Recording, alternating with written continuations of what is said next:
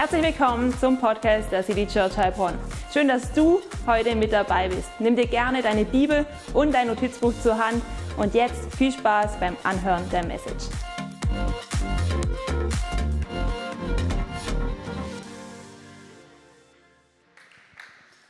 Yes, ey, so gut, dass du dich aufgemacht hast, mit uns heute Gottesdienst zu feiern. Ich freue mich, dich zu sehen richtig, richtig gut. Und ich bin schon richtig excited auf unsere neue Predigtserie, weil ich glaube, Gott wird uns einiges sagen in diesem Monat.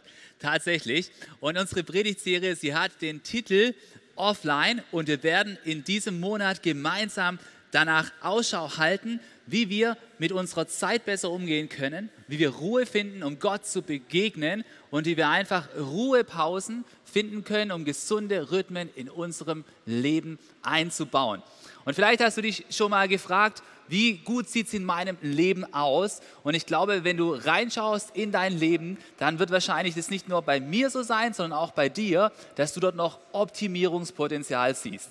Meistens ist es so, dass wir nicht mit unserem Leben zufrieden sind, so wie es jetzt gerade aussieht. Kaum findet man einen, wo sagt, hey, ich bin total zufrieden mit allem, wie es in meinem Leben gerade läuft. Was man viel, viel öfters erlebt, ist, dass man Leuten begegnet, die vielleicht sagen, ey, weißt du, mir ist gerade alles zu viel irgendwie, ich, ich bin total im Stress, es ist viel los. Ich bin eigentlich, wenn du es genau nimmst, ich bin schon wieder urlaubsreif, ja. Ist etwas, was ich gar nicht so arg liebe zu hören.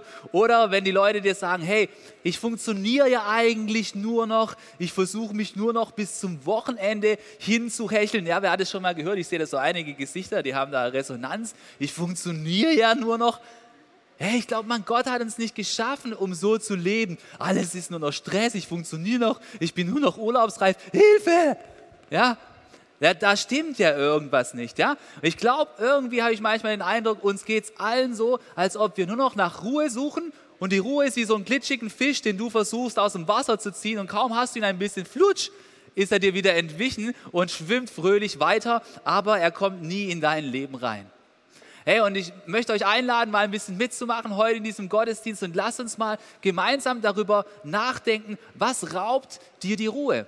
Was raubt dir eigentlich die Ruhe? Und du kannst mal ausnahmsweise dein Handy zücken, so mitten in der Predigt, und du kannst mal diesen QR-Code abscannen und dann kann jeder von euch mitmachen und einfach mal draufschreiben, was raubt dir die Ruhe? Was ist bei dir so einer der Hauptfaktoren oder mehrere? Da schreibst du dann einfach rein und ich werde im späteren Zeitpunkt von dieser Predigt wieder darauf zurückkommen, aber mich würde es voll interessieren, was dir so alles deine Ruhe raubt. Ich glaube, da gibt es bei jedem ja genügend Faktoren, da mangelt es nicht. Also entweder scan diesen Code oder gib einfach rein slido.com und dann kannst du direkt diesen, äh, diesen äh, Hashtag eingeben, CCHN. Und ich freue mich einfach zu sehen, was du da uns mitteilst. Und weißt du, ich habe manchmal den Eindruck, es geht uns so wie dem Psalmisten, der im Psalm 40, Vers, äh, im Psalm 43, Vers 5 folgendes geschrieben hat. Da schreibt der Psalmist, was betrübst du dich, meine Seele?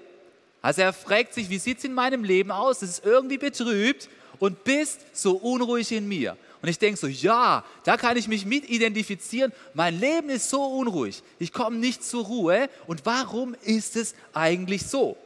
Warum ist es eigentlich so? Hey, mir ist es zum Beispiel im Juni so gegangen, da hatte ich eine Zeit voller Unruhe. Da war so viel Veränderung von außen in meinem Leben, dass ich gedacht habe, hey, wie soll das jetzt alles funktionieren? Wie soll es weitergehen? Ja? Wir als Kirche, wir haben ein Office, da waren wir sieben Jahre drin und wir wurden gekündigt. Nicht so, hey, wie finden wir jetzt einen neuen Ort, wo wir sein können für alle Veranstaltungen unter der Woche? Voll der Stress. Dann hat Theo angefangen zu arbeiten und vielleicht kennst du Theo nicht, aber Theo ist mein Best Buddy hier in der Church. Ja, Applaus für Theo. Und genau, Theo hat angefangen zu arbeiten und er war vorher Student und hat so viel Zeit gehabt, um gemeinsam hier Kirche zu bauen. Und jetzt ist da die böse Arbeit, die 40 Stunden seiner Zeit wegnimmt, ja? Und ich denke so, hey, wie kann das gehen? Und gleichzeitig wollten wir hier eigentlich vorwärts gehen, kraftvolle Schritte. Und wir wollen eine andere Person, nämlich, dass unsere Sarah mehr in der Church machen kann. Aber leider hat es noch nicht so schnell geklappt, wie es klappen soll vom zeitlichen Umfang. Und ich denke so, Juni, Eskalation. Es gibt so viel Arbeit, wir müssen umziehen. Die, es gibt immer weniger Kapazitäten von den Leuten her. Und ich habe die volle Unruhe drin. Und ich weiß nicht, vielleicht kennst du das auch, vielleicht hast du auch manchmal solche Situationen, du fragst dich, hey, was soll ich jetzt eigentlich machen? Wie kriege ich eigentlich mehr Ruhe in mein Leben rein? Da passiert eins nach dem anderen, dann höre ich noch solche Geschichten, ja, es passieren ja dann immer so Zufälle, ja, dass dann, wenn du mit Gott unterwegs bist, dass dann plötzlich alles Mögliche kaputt geht. Ich habe gehört, gestern ist bei jemand das Auto kaputt gegangen, wo Steile eigentlich bei uns in der Church geht. Warum geht genau jetzt das Auto kaputt? Bei Sarah ist der Laptop tot geworden und nicht mal unsere IT-Götter können die noch reparieren. Hey, wieso, wieso passiert das alles jetzt gerade, wo die Leute vorwärts gehen wollen, ja? Warum passiert das? Und du hast so eine Unruhe in deinem Herzen drin. Und oftmals fragen wir uns dann, ja, wie kriege ich das jetzt hin? Wie, wie kriege ich die Lösung in mein Leben rein, ja? Und viele Menschen, die schreien dann danach, dass wir einfach mehr Balance brauchen. Wir brauchen mehr Balance in unserem Leben. Und ich muss ganz ehrlich sagen, ich weiß nicht, ob du auch nach mehr Balance suchst, aber irgendwie ist dieser Wunsch nach mehr Balance, das hat bei mir keine Entspannung ausgelöst, sondern es hat bei mir immer so ein bisschen eher, eher so einen Druck ausgelöst. Hey, dein Leben ist nicht in Balance, bei dir stimmt irgendwas nicht. Wenn bei dir nicht alles Chili Vanilli in Balance ist, dann bist du voll ungesund unterwegs. Hey, bis ich dann mal einen Podcast gehört habe von einer christlichen Autorin, äh, sie heißt Danielle Strickland, sie ist Mutter, hat mehrere Kinder, ja, sie ist eine Leiterin, sie redet auf großen Kongressen und sie hat den folgenden Satz gesagt, der mich ganz ehrlich ziemlich stark beeindruckt hat. Sie hat gesagt, ich führe kein balanciertes Leben, sondern ich führe ein leidenschaftliches Leben. Und ich so, wow, ich habe gedacht, wir müssen alle in Balance sein. Aber sie sagt hier, hey, ich führe kein balanciertes Leben, ich führe ein leidenschaftliches Leben. Wie kann sie das sagen? Sie ist sogar noch weitergegangen. Sie hat gesagt, ich glaube, jeder, der etwas für Gott bewegt hat, der führt kein balanciertes Leben, sondern du bist getrieben von einer Leidenschaft, in dieser Welt etwas zu verändern. Und das ist das dominierende Theme in deinem Leben und nicht, dass du im Balance bist. Das heißt dann nicht, dass du keine gesunden Rhythmen hast, die hast du sehr wohl, aber es ist etwas anderes, als dass dein Leben in Balance ist. Und ich muss sagen, als ich das zum ersten Mal gelesen habe, das hat mich sehr entlastet. Mich persönlich hat es entlastet, weil ich gemerkt habe, diese Suche nach der ewigen Balance, die ist nicht die Lösung. Sie sagt sogar, Daniel Strickland sagt sogar, die Suche nach Balance ist ein Mythos. Es gibt diese Balance überhaupt nicht. Ich weiß nicht, was dies jetzt gerade in dir auslöst, was es jetzt mit dir macht. Und ich habe dann weiter, ich bin dem Gedankengang nachgegangen und habe einen anderen Autor gefunden, der eben äh, Daniel Strickland interviewt hat. Und er geht sogar so weit weiter. Er sagt, ich glaube nicht, dass die Personen, die behaupten, ein balanciertes Leben zu führen, die Personen sind, die wir uns als Vorbilder, als Inspiration oder als Rollenbilder nehmen wollen. Ja, Carrie Newhoff, der sagt sogar, hey, wenn du jemanden findest, du sagst, hey, mein Leben ist so im Balance, weißt du was? Das wird eine Person sein, die wird so ein durchschnittliches Leben führen, der wirst du gar nicht nachfolgen wollen. Sondern immer, wenn es Leute gibt, von denen du Biografien liest, die etwas für Jesus bewegt haben, die Reich Gottes gebaut haben, weißt du was? Die haben ein leidenschaftliches Leben geführt. Ein leidenschaftliches Leben und nicht ein Leben voller Balance. Das heißt nicht, dass sie nicht trotzdem eine göttliche Ruhe immer wieder erfahren haben. Das haben sie sehr wohl. Es sind Leute, die gleichzeitig leidenschaftlich waren und immer wieder Gott begegnet sind. Sie haben Rituale in ihrem Leben installiert, die es ihnen erlaubt haben, sowohl leidenschaftlich zu sein, als auch immer wieder mit Gott zu connecten. So eine Frau ist zum Beispiel Daniel Strickland. Ich habe sie gehört auf dem Willow-Kongress vor zwei Jahren, da hat sie vor 10.000 Personen geredet. Viele sind der Meinung, sie ist eine der besten Rednerinnen weltweit. Sie hat, sie hat vier Kinder, sie hat eine Agenda, sie ist leidenschaftlich, aber sie ist nicht in Balance. Sie ist nicht in Balance. Und dann frage ich mich, sind wir oftmals auf dieser Suche, in Balance zu sein und hecheln einem Mythos nach, den es gar nicht gibt? Ich glaube, dass die Menschen, denen wir nacheifern können, die haben sehr wohl auch Auf und Abs in ihrem Leben aber in dem drin sind sie voller Leidenschaft und sie finden immer wieder und regelmäßig die Ruhe, um mit Gott zu connecten. Und jetzt fragst du dich vielleicht, hey, ist das nicht die Suche nach etwas Unmöglichem, was es gar nicht gibt? Das, das hört sich so wie so ein Wunschtraum an, leidenschaftlich zu sein und trotzdem mit Gott connected und eine göttliche Ruhe zu erfahren. Hey, und weißt du, was ich dir heute sagen möchte? Ich möchte dich heute ermutigen. Wenn es dir genauso geht wie mir im Juni, und wahrscheinlich geht es dir ab und zu so, dann möchte ich dich ermutigen und ich möchte dir Folgendes sagen. Es ist tatsächlich möglich, ein leidenschaftliches Leben mit göttlicher Ruhe zu leben. Ja? Ein leidenschaftliches Leben mit göttlicher Ruhe ist kein Wunschtraum, sondern es ist möglich. Du kannst es hinbekommen, du kannst das leben. Du kannst sowohl wissen, was möchte Gott von mir und etwas bewegen für Gott, und zwar aus einem Antrieb heraus, wo man spürt, dass der Heilige Geist dein Leben bestimmt und gleichzeitig immer wieder mit Gott connecten. Aber bevor wir rausfinden könnten, wie das geht, glaube ich, ist es notwendig, dass wir uns Gedanken machen, was denn die Faktoren sind, die uns immer wieder diese Ruhe rauben. Die uns die Ruhe rauben und uns dann auch noch versuchen einzubläuen, dass wir besser nicht leidenschaftlich unterwegs sind, weil dann brennen wir ja aus. Und deswegen müssen wir ganz balanciert bleiben und gleichzeitig wird unser Leben ganz, ganz langweilig und, bewegen, und wir bewegen nichts mehr.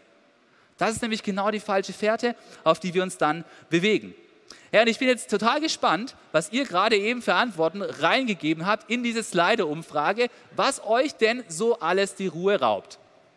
Und ja, also hier steht dran, die, Geld, die, Gel, die Geldsorgen, Theo, weiß nicht, wer es war, da steht hier, Erwartungen von anderen gerecht werden zu wollen, eine endlose To-Do-Liste, Unsicherheit beruflich, ich, so schnell kann ich gar nicht lesen, es geht ja, äh, Stress in der Familie, Termine, viele Termine, Angst, unentschlossene Kunden, die sich nicht entscheiden können, es nervt, jawohl.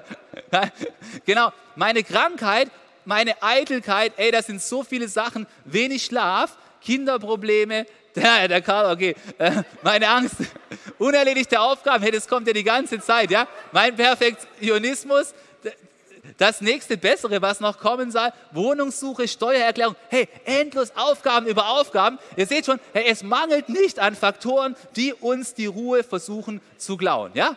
Also Hammer, ey, ey, gut, dass ihr so ehrlich seid, gut, dass ihr so krass mitmacht, das macht viel mehr Spaß so, finde ich.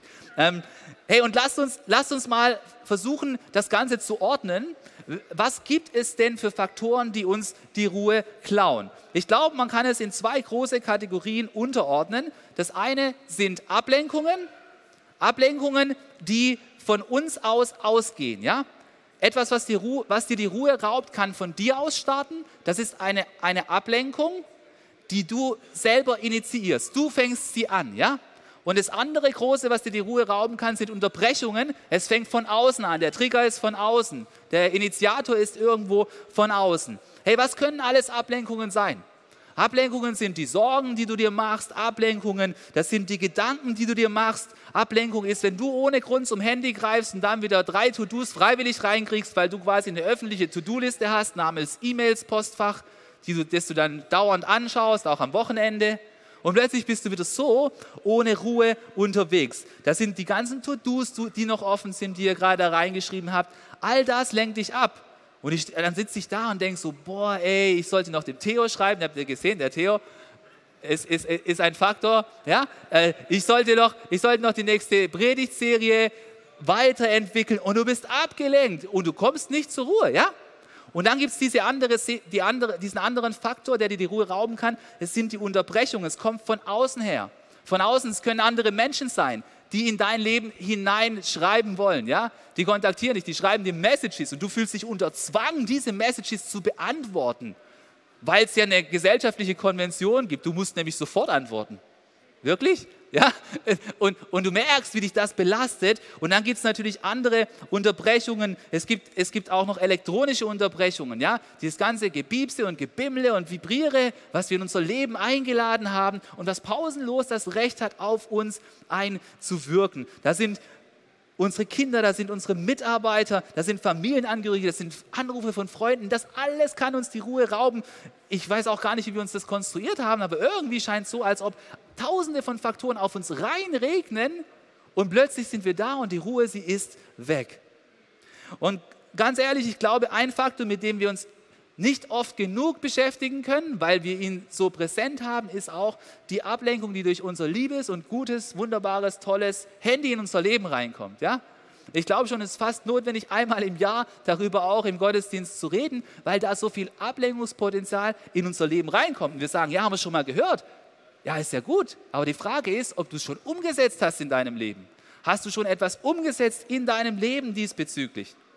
Ich habe mal eine ganz neue Statistik rausgesucht von 2021, also post-Corona oder jetzt in der aktuellen Corona-Situation. Und da wird gesagt, hey, der, der durchschnittliche Smartphone-Zeit pro Tag liegt bei 3 Stunden 54. Ja?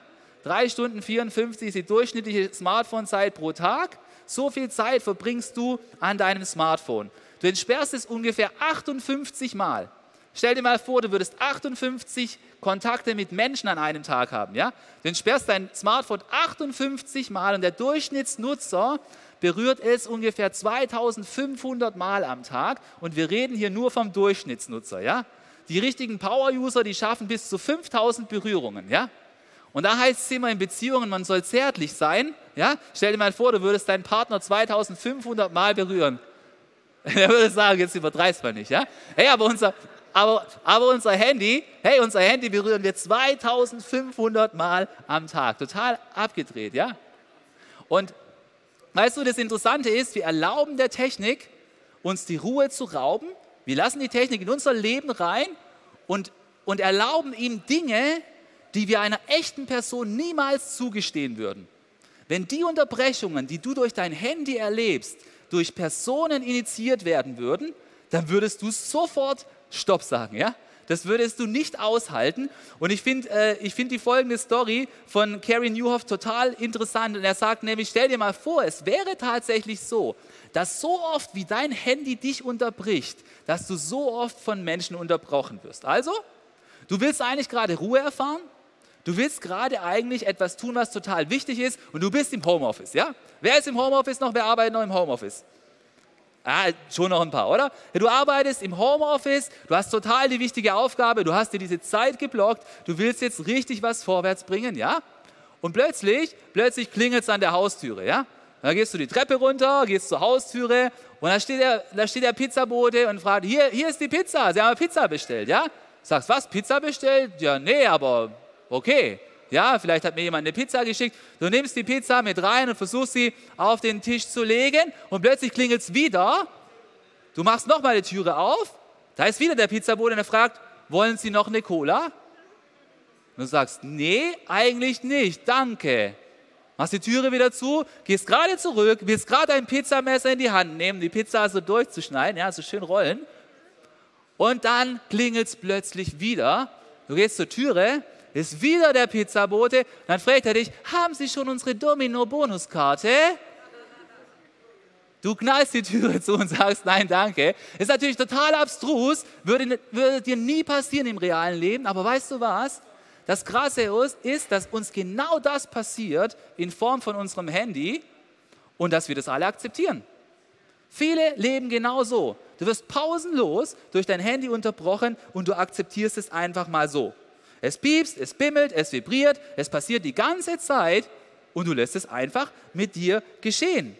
Du lässt dich von Leuten unterbrechen, gerade wenn die mal Lust und Laune haben, schicken sie dir die Sachen, denen ist es vollkommen egal, was du gerade machst. Ob du gerade Ruhe möchtest, ob du gerade auf der Toilette sitzt. Ey, wer schon mal auf der Toilette? Ja? Ah ja, jetzt äh, lachst du. Weißt du, wie viele Menschen es gibt, die auf der Toilette elektronische Nachrichten entgegennehmen? Unglaublich, oder? Hey, wir erlauben es, dass wir überall von diesem Ding unterbrochen werden. Das gibt's doch nicht. Hey, weißt du, wenn du an Jesus denkst, dann heißt es von Jesus an einer Stelle, und zwar in Lukas 5, Vers 16, Jesus aber zog sich immer wieder in die Einsamkeit zurück, um zu beten. Jesus zog sich immer wieder in die Einsamkeit zurück, um zu beten. Ich glaube, dort in dieser Einsamkeit hat Jesus Ruhe gefunden. Und vielleicht hast du diesen Vers schon tausendmal gehört und denkst so, yo. Aber die entscheidende Frage ist nicht, ob du es schon gehört hast, sondern wie du diesen Vers heute auf dein Leben anwenden kannst. Wir müssen uns immer fragen, was würde Jesus an unserer Stelle heute tun? Und zwar ganz konkret. Nicht einfach so fluffy-duffy, sondern was würde Jesus tun, wenn er dein iPhone hätte oder wenn er dein super Samsung-Phone hätte, weil es ist sowieso besser, ja? Was würde Jesus dann tun? Was würde Jesus an deiner Stelle tun? Glaubst du, Jesus würde sich in die Einsamkeit zurückziehen Und plötzlich würde sein Handy vibrieren. Und dann ist es, dass irgendjemand ihn auf Instagram adden will? Ey, glaubst du, glaubst du, bei Jesus würde es pausenlos bimmeln und klingeln, während er gerade Zeit mit seinem Vater verbringen möchte? Während er gerade Ruhe sucht?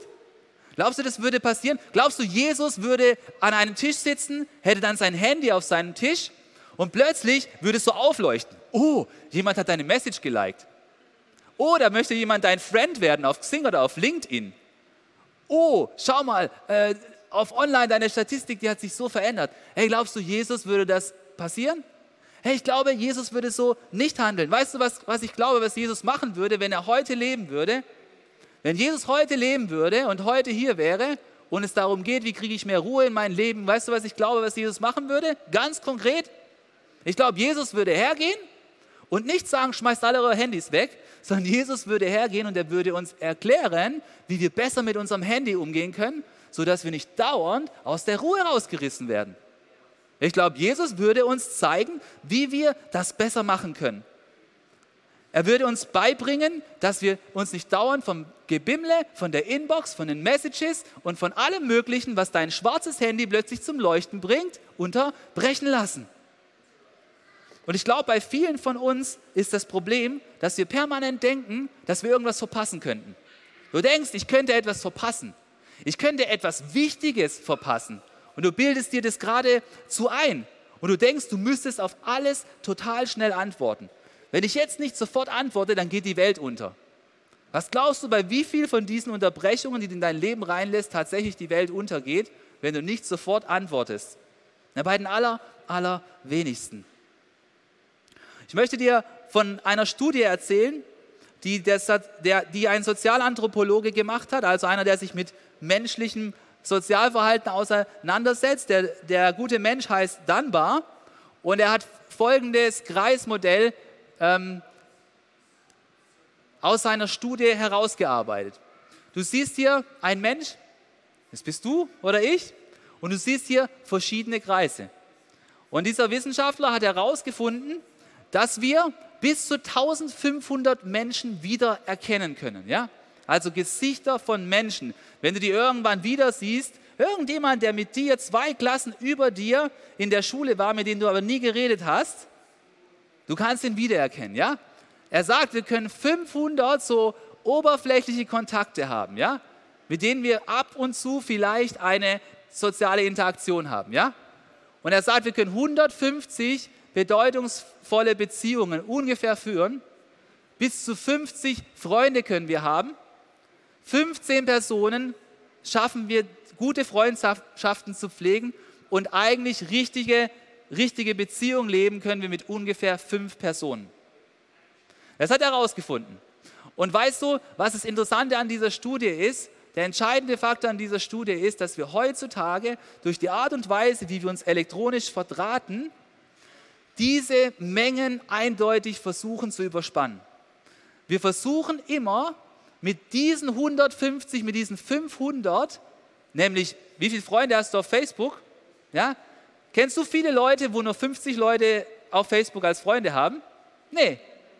Es gibt viele Leute, die haben Facebook-Freunde in Kategorien, die viel größer sind, als wozu wir gemacht sind, um Interaktion zu haben.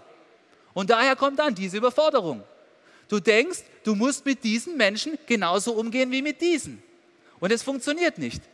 Du, kann, du bist gar nicht dazu gemacht, um so viele soziale Interaktionen mit einer absoluten Schnelligkeit zu beantworten. Und daraus kommt dann der große Stress. Weil du musst, du musst lernen, dass nur wenige Menschen mit, da sind in deinem Leben, mit denen du diese Aktion in dieser Schnelligkeit tatsächlich leben kannst. Und ich fand es total erhellend, ähm, was ein, was ein Autor dann schreibt, wie man dieses Modell anwenden kann auf die Art und Weise, wie wir kommunizieren. Er schreibt nämlich, hey, mit deinem inneren Kreis, wie gehst du da um, um weniger Stress zu haben? Mit deinem inneren Kreis, da ist dein Ehepartner drin und deine paar besten Freunde. Was machst du da in der Regel, wenn du ankommuniziert wirst? Da ist Folgendes dran. Du rufst wahrscheinlich innerhalb einer Stunde zurück. Du meldest dich wahrscheinlich innerhalb von einer Stunde ungefähr, es sei denn, du bist gerade in mega einem wichtigen Meeting. Das ist das, was uns Carrie Newhoff hier, hier empfiehlt. Dann sagt er, okay, mit meinen nächsten 15 guten Freunden dann melde ich mich innerhalb von ein paar Stunden oder innerhalb des gleichen Tages. Das ist eine gesunde Weise. Da musst du wissen, weil diese Menschen sind ja wichtig für dich, ja? Wenn sich dann Leute bei dir melden, die zu diesem 50er-Kreis gehören, dann meldest du dich innerhalb von einem Tag bis vielleicht zwei Tagen. Das ist eine gesunde Weise, ja? Aber was machst du mit den ganzen anderen Leuten, die sich auch bei dir melden? Bubum, bubum, da klingelt's und bimmelt's und vibriert's und macht's und tut's. Hey, weißt du, weißt du was? Du musst finden, du musst dort Wege finden, um dich davon abzugrenzen, dass du allen Menschen in der gleichen Geschwindigkeit antworten musst. Manchen Menschen musst du vielleicht überhaupt nicht antworten. Das macht dein Leben so unruhig, dass du nicht mehr zur Ruhe kommen kannst.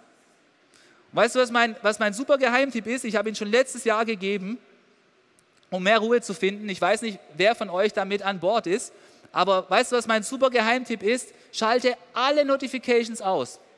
Schalte alle Benachrichtigungen von deinem Handy aus. Ganz ehrlich, schalte sie alle aus. Es geht mit einem Button. Wenn du, wenn du iPhone-User bist, kann ich dir sagen, du gehst auf Notifications, dann alle abschalten. Bei Samsung geht es bestimmt auch. Ja? Und dann lässt du nur diese fünf Leute durch. Da kannst du dann Ausnahmen konfigurieren und lässt diese fünf Leute durch. Und glaub mir, dieser Tipp, der ist nicht, der ist nicht von mir.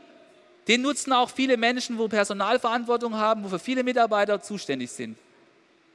Lass nur diese fünf Leute durch und schau mal, wie ruhig dein Leben wird. Die größten Ruhekiller sind, dass wir von jedem alles durchpushen lassen, selbst wenn wir auf der Toilette sitzen. Und ich glaube, dazu braucht es, dass wir anders umgehen mit unserem Handy.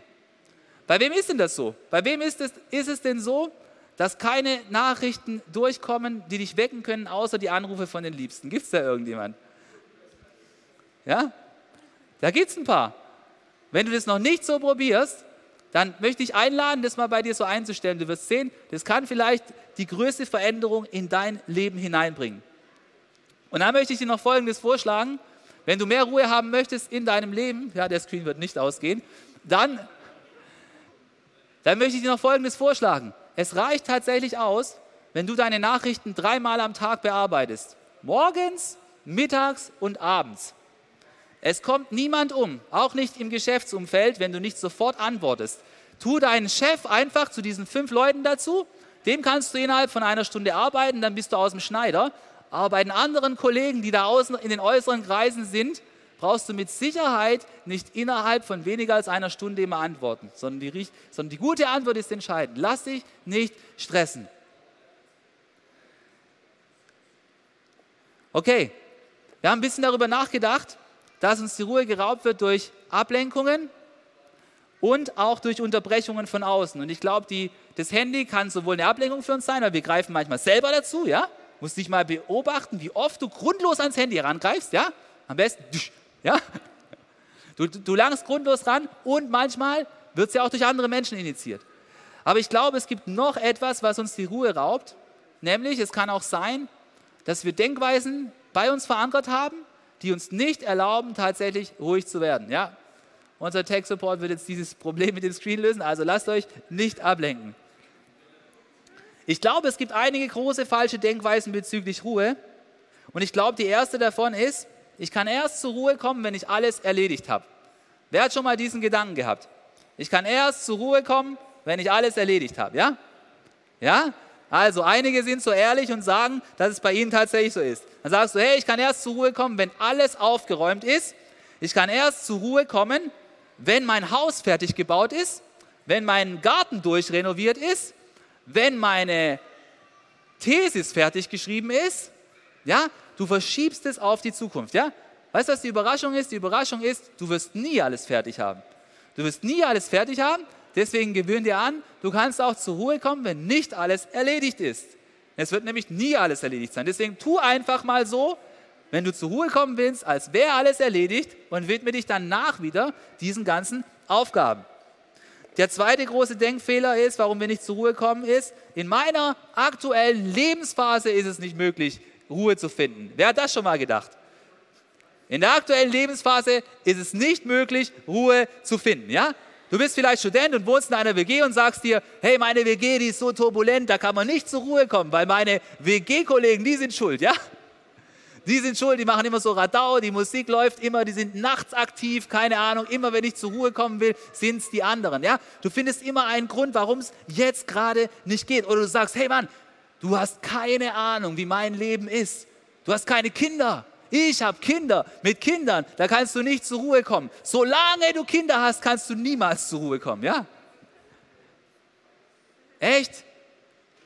Ich kann natürlich nicht dich verstehen, weil ich habe keine Kinder, aber ich frage dich trotzdem, ist es echt unmöglich, zur Ruhe zu kommen, wenn du Kinder hast? Oder du sagst, naja, die anderen, die wo angestellt sind, die können zur Ruhe kommen, aber ich bin Selbstständiger. Als Selbstständiger, da musst du immer zur Verfügung stehen, weil sonst könntest du den Killerauftrag deines Lebens verlieren.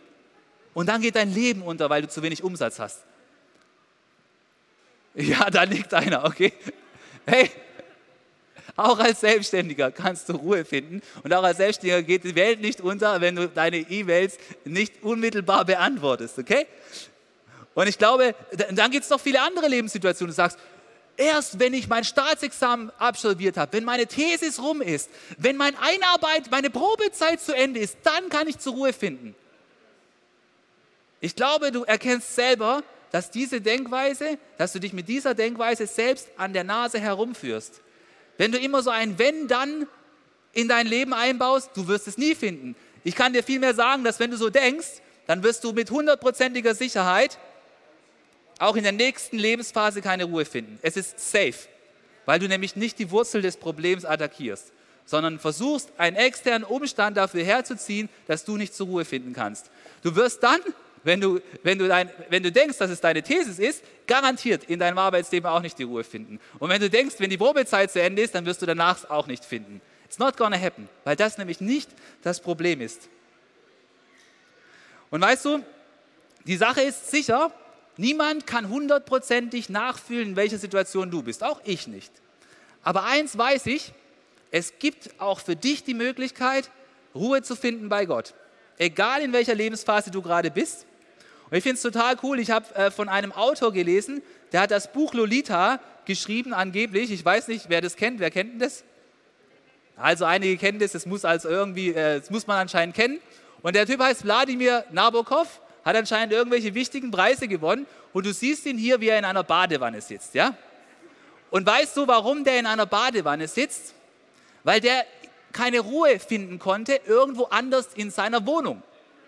Also hat er sich in die Badewanne gesetzt und hat in der Badewanne dieses Buch geschrieben. Okay? Und jetzt sag nicht, dass Jochen gesagt hat, wir sollen uns in die Badewanne setzen und dort Bibel lesen. Ja? Das habe ich nämlich nicht gesagt. Ja? Das Einzige, was ich dir nahelegen möchte, ist, dass es auch in deiner WG, in deiner aktuellen Lebensphase, wenn du das wirklich möchtest, eine Möglichkeit geben wird, wie du zur Ruhe kommst. Ich habe nicht gesagt, dass es so lang geht wie bei mir oder wie bei jemand anders. Ich habe nur gesagt, dass es auch bei dir geht. Die Zeitspanne muss nicht gleich sein, das Format muss nicht gleich sein wie bei an, wie jemand anders, aber auch du kannst tatsächlich zur Ruhe finden. Und ich glaube, es gibt noch einen ganz großen dritten Faktor, der uns davon abhält, Ruhe zu finden. Und das ist die Denkweise zu sagen, hey, ich ich bin einfach so ein geselliger Typ, ja, so, ja, ich kann mit Ruhe einfach nichts anfangen.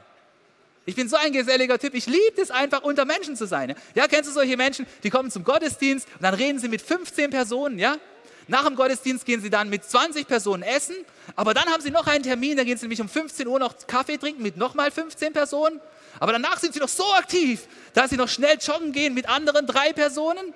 Und abends sind sie dann noch zu, ein, zu einem anderen Geburtstag eingeladen und danach abends gehen sie noch auf einen Spieleabend vorbei und dann werden sie zu einem Bier eingeladen und bleiben noch bis halb zwei morgens dort sitzen, weil sie nämlich so gesellige Personen sind. Und dann sagen sie, weißt du, ich kann mit Ruhe nichts anfangen. Aber weißt du was, ich glaube, dass du auch als gesellige Person die Ruhe brauchst. Und vielleicht kann es sein, dass du als gesellige Person nicht so viel Ruhe brauchst wie jemand anders, aber es könnte auch sein, dass du vor der Ruhe wegläufst, weil du nicht weißt, was du mit dir anfangen sollst, wenn du Ruhe hast. Und dass, wenn die Fragen in deinem Kopf aufpoppen, dass du dann versuchst, diesen Fragen zu entgehen. Deswegen möchte ich dich ermutigen, flüchte nicht von der Ruhe. Flüchte nicht von der Ruhe. du musst es nicht so machen wie jemand anders, der introvertiert ist. Aber bombt dir nicht alles so zu, dass du überhaupt keine Ruhe mehr finden kannst. Auch als die übelst extrovertierteste Person ever brauchst du Ruhe. Believe me. Alright. Jetzt haben wir aber so viel darüber gesprochen, was uns die Ruhe kaputt machen kann. Die Ablenkungen, die Unterbrechungen, die falschen Denkweisen. Aber was ist eigentlich diese Ruhe, von der wir die ganze Zeit sprechen? Was suchen wir denn da eigentlich? Hey, ich, ich rede ja nicht davon, dass du jetzt in eine meditative Ruhe reinkommst, sondern ich möchte dir von der göttlichen Ruhe erzählen. Ich möchte dir von der Ruhe erzählen, die darin besteht, dass du Gottes Gegenwart in einer Weise erfährst, sodass der Friede Gottes in dein Leben hineinkommt, auch und gerade dann, wenn es viele Sorgen in deinem Leben gibt und die Rahmenbedingungen vielleicht gar nicht so toll sind. Ja, ich glaube, diese Ruhe, von der ich rede, ist, dass du Gottes Gegenwart erfährst, immer wieder, regelmäßig, täglich am besten und deine Probleme immer noch da sind. Denn diese göttliche Ruhe ist eine Ruhe, die nicht alle Probleme verschwinden lässt, sondern die trotz dieser Probleme und Herausforderungen da ist. Und einer, der das mehr als jeder andere vielleicht erfahren hat, war der Apostel Paulus. Und als er im Gefängnis sitzt, schreibt er einen Brief an die Gemeinde in Philippi und er sagt ihnen, hey, wenn ihr Sorgen in eurem Kopf habt, dann nehmt diese Sorgen und werft sie alle auf Jesus, bringt sie zu Jesus hin.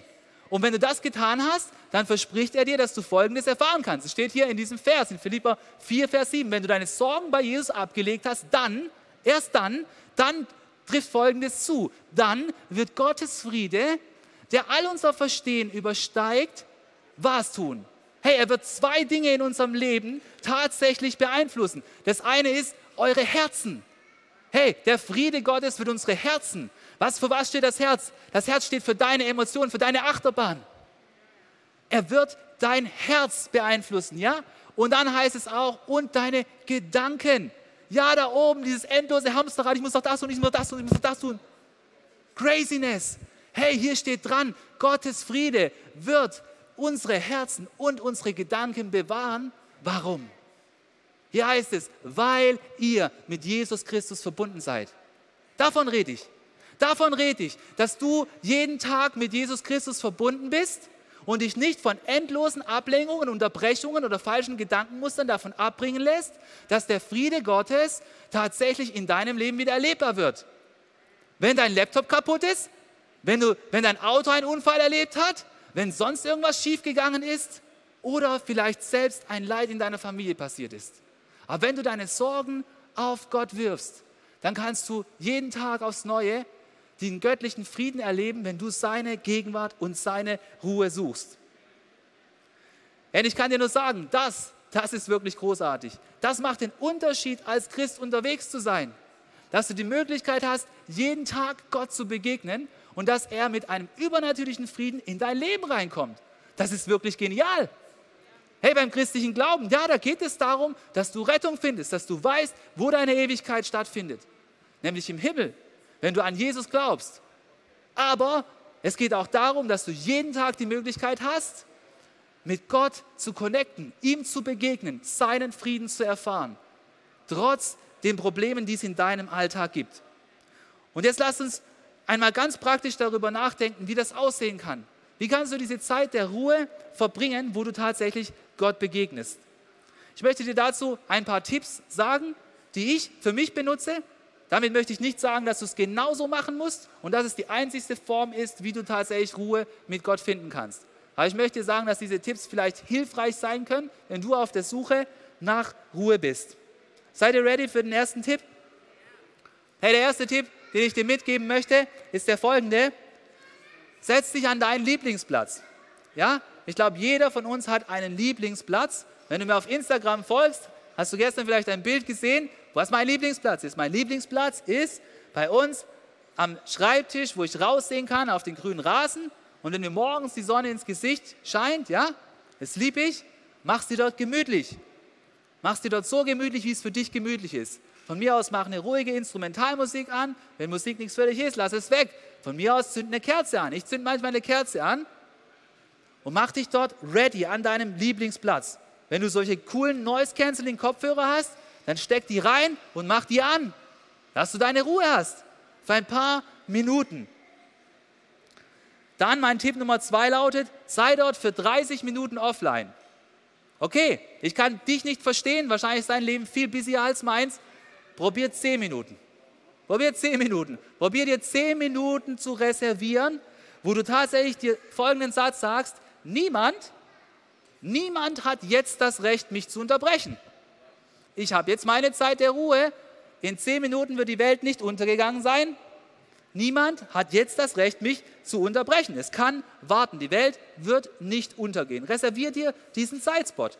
Schau tatsächlich auf die Uhr und schau, wann hast du angefangen. Ja? Und wie, wie viel Zeit möchtest du dir dann geben? Hey, und ich kann dir eins sagen, sobald du anfängst, in diese Ruhe reingehen zu wollen, dann wird eins passieren. Sowohl dein Kopf als auch dein Herz wird versuchen, diese Ruhe zu unterbrechen, weil du ja der beste Selbstunterbrecher bist. Ja? Dann fängst du nämlich da oben an. Und deswegen ist Tipp 3 total wichtig. Ja? Tipp 3 lautet, schreib alles auf, was dich ablenkt. Ja? Wenn, du, wenn du auf Instagram gehst und schaust, was ich, wie es bei mir gestern auf dem Schreibtisch aussieht, da liegt ein Zettel. Ja? Und bevor ich in die Ruhe reinkomme, sind dort ungefähr acht Items in meinem Kopf aufgetaucht, was alles noch passieren soll an diesem wundervollen Samstag. Solange du diese Sachen nicht aufgeschrieben hast, wirst du nicht zur Ruhe kommen können, weil sie dann dich die ganze Zeit blockieren. Also schreib sie alle auf, schreib sie runter und dann weißt du genau, danach kann ich mich dann darum kümmern. Diese ganzen To-Dos, die Anrufe, die ich machen will, die Nachrichten, die ich beantworten will, all das, was ich noch erledigen sollte.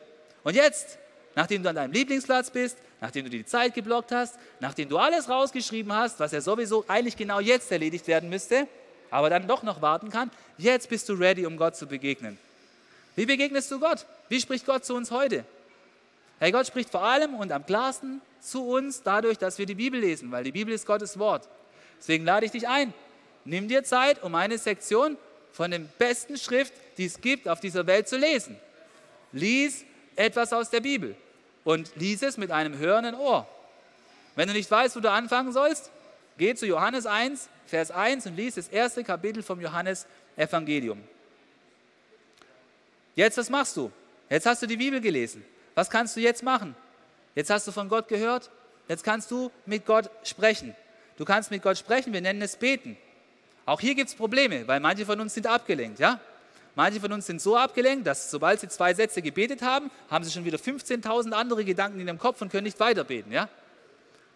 Der Robi hat es gerade vorhin schon gesagt, das haben wir nicht abgestimmt, du kannst dein Gebet aufschreiben.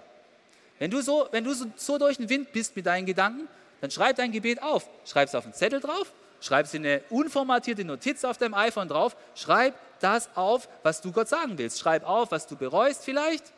Ist immer gut, wenn wir erstmal klar einen Tisch mit Gott machen. Immer wenn du in Gottes Gegenwart kommst, er zeigt dir auch, was nicht stimmt. Bitte Gott um Vergebung. Sag, ihm, was du bereust. Dann sag Gott Danke. Gott liebt es, wenn wir dankbar sind. Hey, in unserem Leben passieren so viele gute Sachen, wir lassen uns immer rauben. Hey, sag erstmal, worum du um Vergebung bittest zu Gott und dann sag ihm erstmal Danke für alles, was Gutes in deinem Leben. Oh, und da ist so viel Gutes, ja? Und dann kannst du Gott sagen, was du willst. Du kannst Gott sagen, was du willst, das, was auf dir auf dem Herzen liegt. Und vor allem, du kannst auch den Heiligen Geist einladen, dass er dir neue Kraft gibt für die ganzen To-Dos, was du in deinem Leben hast, für die ganzen Sorgen, für die ganzen Herausforderungen. Und dass er dir nicht nur Kraft gibt, sondern dass er dir Freude gibt, ja? Ja? Weil Christen haben immer ein Smile auf, ein Smile auf den Lippen, oder? Come on, come on. Hey, wir sind mit Jesus unterwegs. Mann, frohe, frohe Botschaft, oder?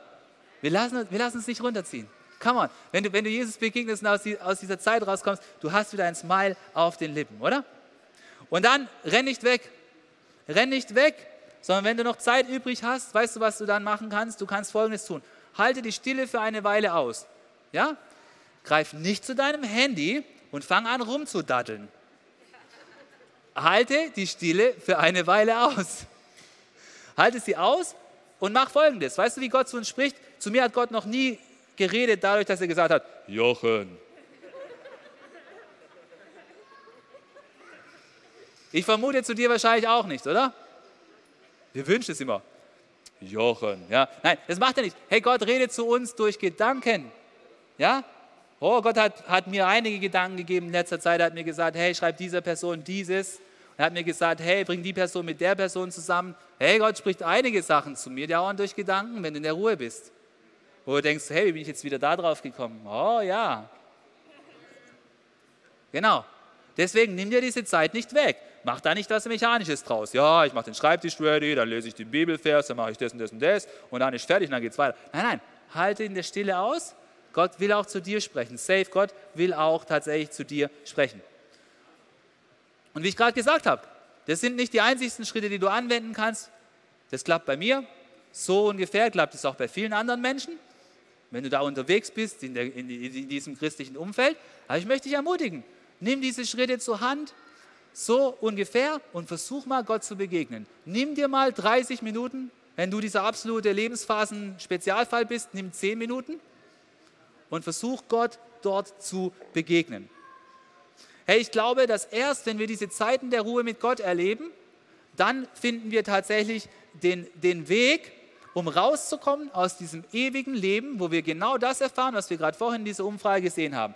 Ich habe zu viele To-Dos, ich bin urlaubsreif, ich funktioniere nur noch. Das wird alles nicht aufhören, wenn du nicht anfängst, bei Gott Ruhe zu erfahren. Da kannst du so viel über Zeitmanagement machen, wie du willst. Das wird dich immer wieder aufs Neue ereilen. Und believe me, ich bin ein Zeitmanagement-Freak. Ja, tatsächlich, ey. Können wir uns betteln nach dem Gottesdienst? Nee, also, ehrlich, du, ich, ich glaube ich glaub tatsächlich folgenden Satz, ja? Ein leidenschaftliches Leben, ja? Ein leidenschaftliches Leben mit göttlicher Ruhe, das ist kein Wunschtraum, sondern es ist tatsächlich möglich, ja? Du kannst leidenschaftlich unterwegs sein, richtig was bewegen in deinem Beruf, da wo Gott dich hingestellt hat, mit Jesus unterwegs sein, ja, und trotzdem und gleichzeitig diese göttliche Ruhe erleben. Du musst nicht rumrennen und dauernd von Urlaubsreife reden. Du musst nicht rumrennen und dauernd nur funktionieren. Aber der wichtigste Schlüssel dazu ist, dass du mit Gott connectest und auf ihn tatsächlich hörst. Hey, weißt du, was Jesus gesagt hat in einem seiner bekanntesten Verse? In Matthäus 11, Vers 28, da hat Jesus Folgendes gesagt. Er hat gesagt, kommt zu mir Kommt zu mir alle, die ihr euch plagt und von eurer Last fast erdrückt werdet. All ihr, bei denen dauernd das Handy klingelt, die Inbox nie leer ist, eure To-Do-Listen nie zu Ende abarbeiten könnt und euch ständig nur urlaubsreif fühlt, kommt alle zu mir. Das ist das, was Jesus hier sagt. Und das sagt er uns. Er sagt uns, ich werde sie euch abnehmen, diese Last, all diese Probleme. Und er lädt uns ein, er sagt, nehmt auf euch mein Joch und lernt von mir. Denn ich, ich bin gütig und von Herzen demütig. Und wenn du das tust, dann war's, dann verspricht dir nicht dein Online-Coach, nicht Jochen Stettner, sondern Jesus Christus, der auferstandene Sohn Gottes. Er verspricht dir, so werdet ihr Ruhe finden für eure Seele. Die beste Adresse, wo du die Ruhe finden kannst, die einzigste Adresse, wo du Ruhe finden kannst, Jesus Christus. Denn das Joch, das ich auferlege, drückt nicht, und die Last, die ich zu tragen gebe, sie ist leicht. Jesus lädt dich ein, Ruhe zu finden. Was musst du tun, um das zu erfahren?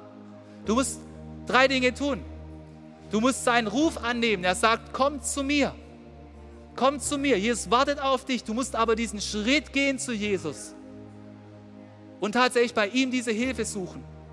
Aber du kommst nicht zu Jesus wie zu einem Automaten, wo es heißt, Jesus löst meine Probleme, zack. Nein, Jesus lädt dich ein, zu ihm zu kommen, ihm tatsächlich zu vertrauen. Und er sagt hier unmissverständlich, dass wenn du zu ihm kommst, dass du dann noch etwas tun sollst. So unerhört das jetzt klingt.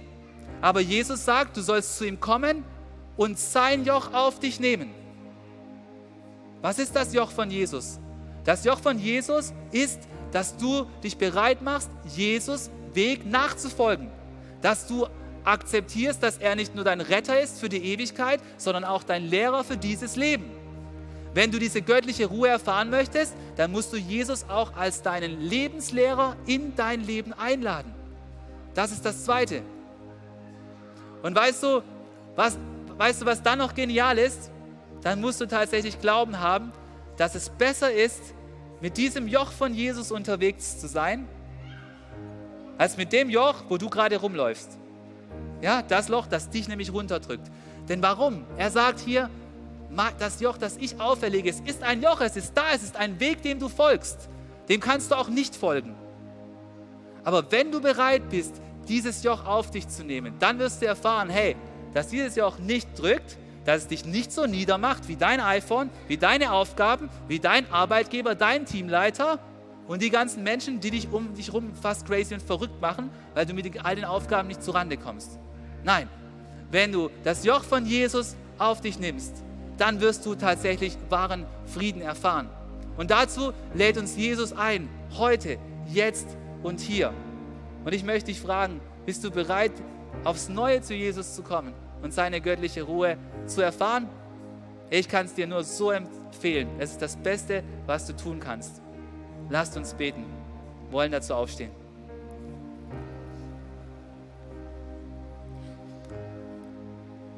Herr Jesus, ich möchte dir so danken, dass du uns verstehst. Du hast nicht nur vor 2000 Jahren gelebt, nein, du bist auch jetzt gegenwärtig durch deinen Heiligen Geist. Du siehst, was in unserem Leben los ist. Du siehst, was unser Handy für, unser, für einen Druck auswirkt. Du siehst, was die Menschen um uns herum alles für Erwartungen an uns herantragen. Du siehst, wie lange es vielleicht schon her ist, dass wir wirklich zur Ruhe gekommen sind. Und deswegen möchte ich dir danken, Jesus, dass du uns heute aufs Neue dazu einlädst, Ruhe bei dir zu finden. Und Jesus, danke, dass du dich finden lässt. Danke, dass du uns helfen wirst, durch deinen Heiligen Geist diesem endlosen Meer von Unterbrechungen und Ablenkungen zu widerstehen, ein geordnetes Leben zu führen, wo wir voller Leidenschaft für dich sind und dir immer wieder begegnen. Jesus, danke, dass du die wichtigste Person bist in diesem Universum und dass wir trotzdem bei dir jeden Tag einen Termin kriegen. Wie hammer ist das denn? Wir müssen nicht warten, wie wenn wir zum Arzt müssen. Wir müssen nicht warten, wie wenn wir zu unserem Chef müssen. Nein, Jesus, wir kriegen heute noch einen Termin bei dir. Du bist jetzt sogar da. Wir können jetzt in deine Gegenwart kommen. Und Herr, wir wollen alles ablegen, was uns jetzt bedrückt, was uns Sorgen macht. Wir wollen es abgeben an deinem Kreuz. Und wir wollen dich einladen. Jesus, komm durch deinen Heiligen Geist und lass Frieden sich breit machen in unserem Herzen. Wir wollen bei dir ganz neu auftanken.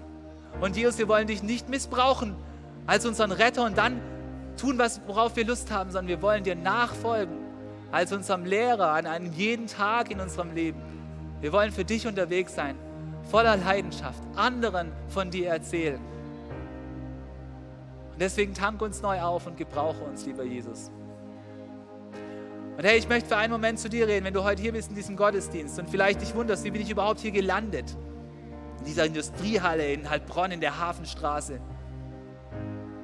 Und vielleicht hast du die ganze Zeit zugehört und vielleicht, wenn du dich jetzt selber fragst, dann merkst du, hey, diesen Ruf von Jesus, zu ihm zu kommen, den habe ich noch nie so richtig angenommen von ganzem Herzen.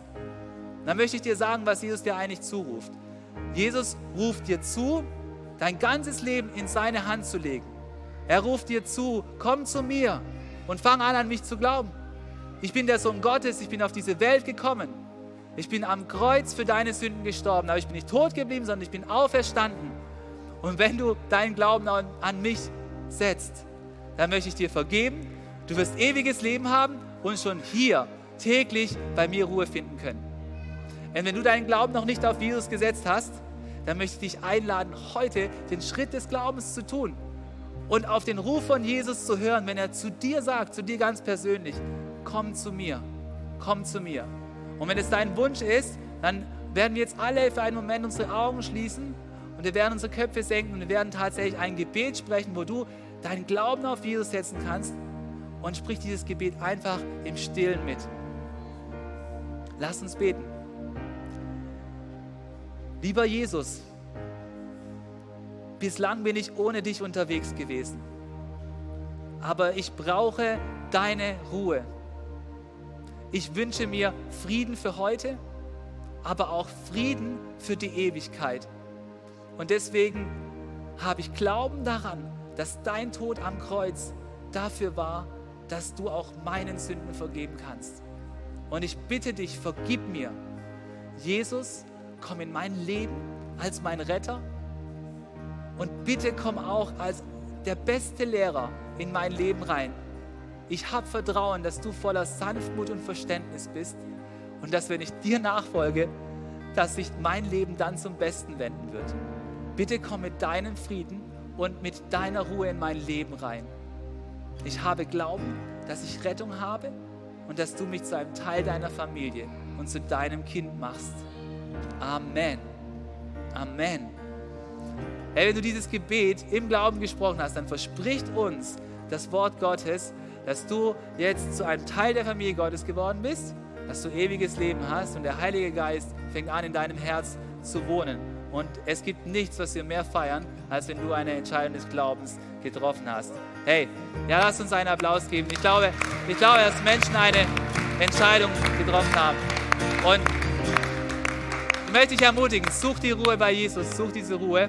Und du kannst auch nach dem Gottesdienst einfach zu unserem Kreuz kommen und dort für dich beten lassen, denn Gebet hat Kraft. Und jetzt lass uns stehen bleiben, lass uns Gott zusingen, lass ihn groß, lassen uns gemeinsam groß machen, denn bei ihm ist der wahre Frieden und die wahre Ruhe zu finden. Amen. Was für eine Ehre, dass du dir den Podcast der City Church Heilbronn angehört hast. Wir glauben daran, dass das Wort Gottes die Kraft hat, dein Leben zu verändern. Wenn dir dieser Podcast gefallen hat, dann teile ihn gerne auf Social Media. Unser nächster Podcast wird nächsten Sonntag um 17 Uhr verfügbar sein. Gerne kannst du diesen Podcast auch kommentieren und abonnieren, damit du keine weitere Folge mehr verpasst. Jetzt denkst du vielleicht, oh, das war es jetzt, aber nein, lasst uns jetzt das Gehörde in die Praxis umsetzen. Bis zum nächsten Mal.